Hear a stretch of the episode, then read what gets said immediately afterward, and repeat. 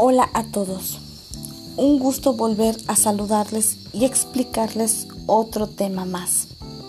En este tema les hablaré sobre la evaluación y los tipos de evaluación según su finalidad y función y también sus diferencias. Empezaremos con qué es la evaluación. Es un proceso continuo, recaba evidencias, toma decisiones para mejorar los resultados considerando las formas, ritmos de aprendizaje y estilos.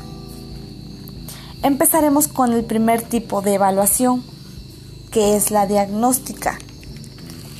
Esta se caracteriza por aplicarse al inicio de la formación y estimar los conocimientos previos de los estudiantes con el objetivo de orientar el proceso educativo.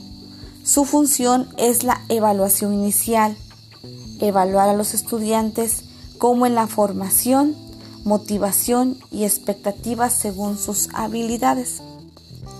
El segundo tipo de evaluación es la formativa.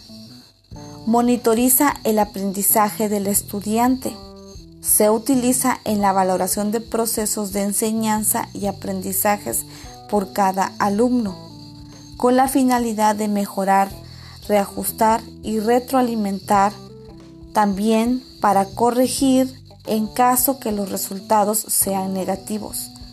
Se fundamenta en una valoración del estudiante que le permita ver en dónde se encuentra, cuáles son sus fortalezas y áreas de mejora y a su vez proporciona evidencias e información del cual el docente puede perfeccionar la práctica.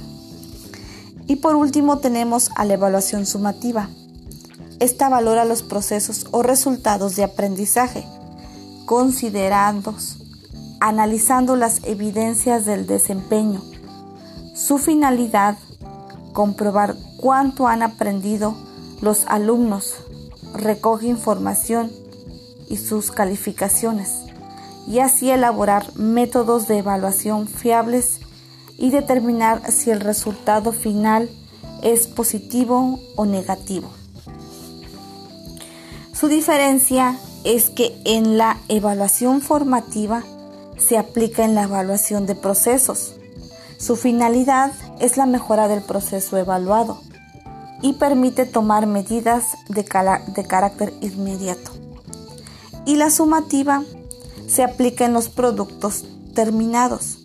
Su finalidad es determinar el grado en que se alcanzan los objetivos previstos y permite tomar medidas a medio y largo plazo. En conclusión, la evaluación debe tener un proceso ya que para saber en qué situación se encuentra el alumno, se debe desarrollar situaciones y así saber si el alumno tiene los conocimientos aptos para continuar a la siguiente etapa. Y los tres tipos de evaluación que se acaban de presentar nos dejan en claro qué procedimientos debemos de llevar. Pues espero les haya servido de mucho esta información sobre los tipos de evaluación. Les habló su amiga Guadalupe Vidal Hernández y nos vemos pronto con otro tema.